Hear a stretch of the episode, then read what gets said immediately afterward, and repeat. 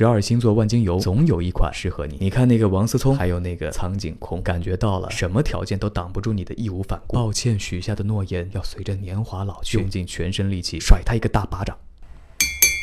不吵不闹不任性，不疯不傻，不是你。人和感情粘上了，文字就变成了一场游戏。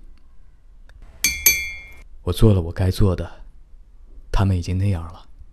我不能去打扰别人的幸福，但是我还爱他。爱是一个人的事，在一起却是两个人的事。反向如是。在一起久了是什么感觉呢？爱情转化成亲情吗？那是别人说的。很多人觉得是习惯。张嘴喊的就一定是他的名字。电话、微信里下意识联系的，也一定是他。这时候，除了人的因素外，还有巨大的惯性在推着这份情感向前走。恋爱是人生的一堂课，可能早生贵子才算及格吧。对象是你的一面镜子，嘴上说的换位思考，都是在他这儿才能学到。我是狮子男，他是狮子女。不合适，不约。你信星座吗？这不是新时代的迷信吗？仔细看同一星座不同版本的解释，你会发现几乎是人类性格特征的全集。所以呢，十二星座万金油总有一款适合你。吵架，请问你记得三天前为什么吵架吗？可能你甚至记得三天前吃的爆炒鱿鱼，却怎么也想不起来三天前。两个人为什么爆吵了一架？吵架是激进的磨合，把握好了，小打小闹，白头偕老；吵累了，心死了，就是分手的预告。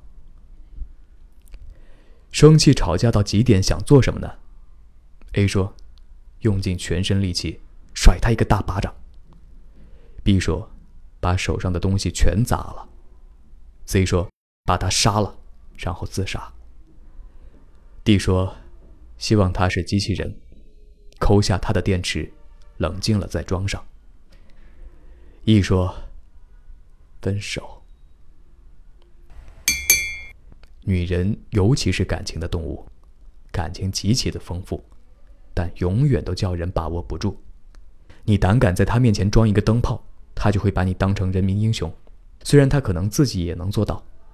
你胆敢在她长篇演讲之后冒出啊？哦，呵呵，嗯之类的话，那我只能用这首歌来祝福你了。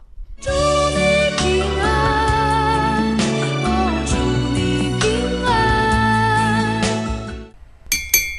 喂，你找对象的标准是什么呀？身高多少？体重多少？家庭条件什么样的？星座、血型、生辰八字都有什么要求呢？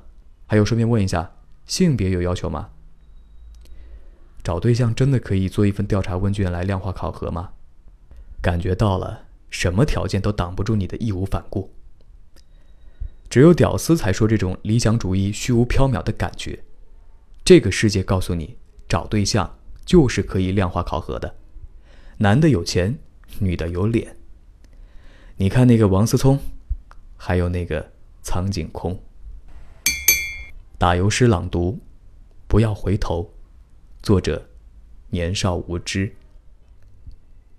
我们都已经来了，我们也要一起走过。我们有各自的过去，各自的现在。但是，我期待我们有的是共同的将来。好妹妹乐队的歌词说：“抱歉，许下的诺言，要随着年华老去。”真是，越是接近一辈子的时候，越不敢承诺一辈子。年纪越大，看得越多，承诺变得沉重。以上不是虚构，这期至少是十个人感情的杂糅，但是添了油加了醋，改了头换了面，请勿对号入座。最近特别想听到别人特别的经历，或者是。细腻的文字，可以的话，把我当树洞吧。微博私信小城墙，或者邮箱小城墙的全拼，Foxmail。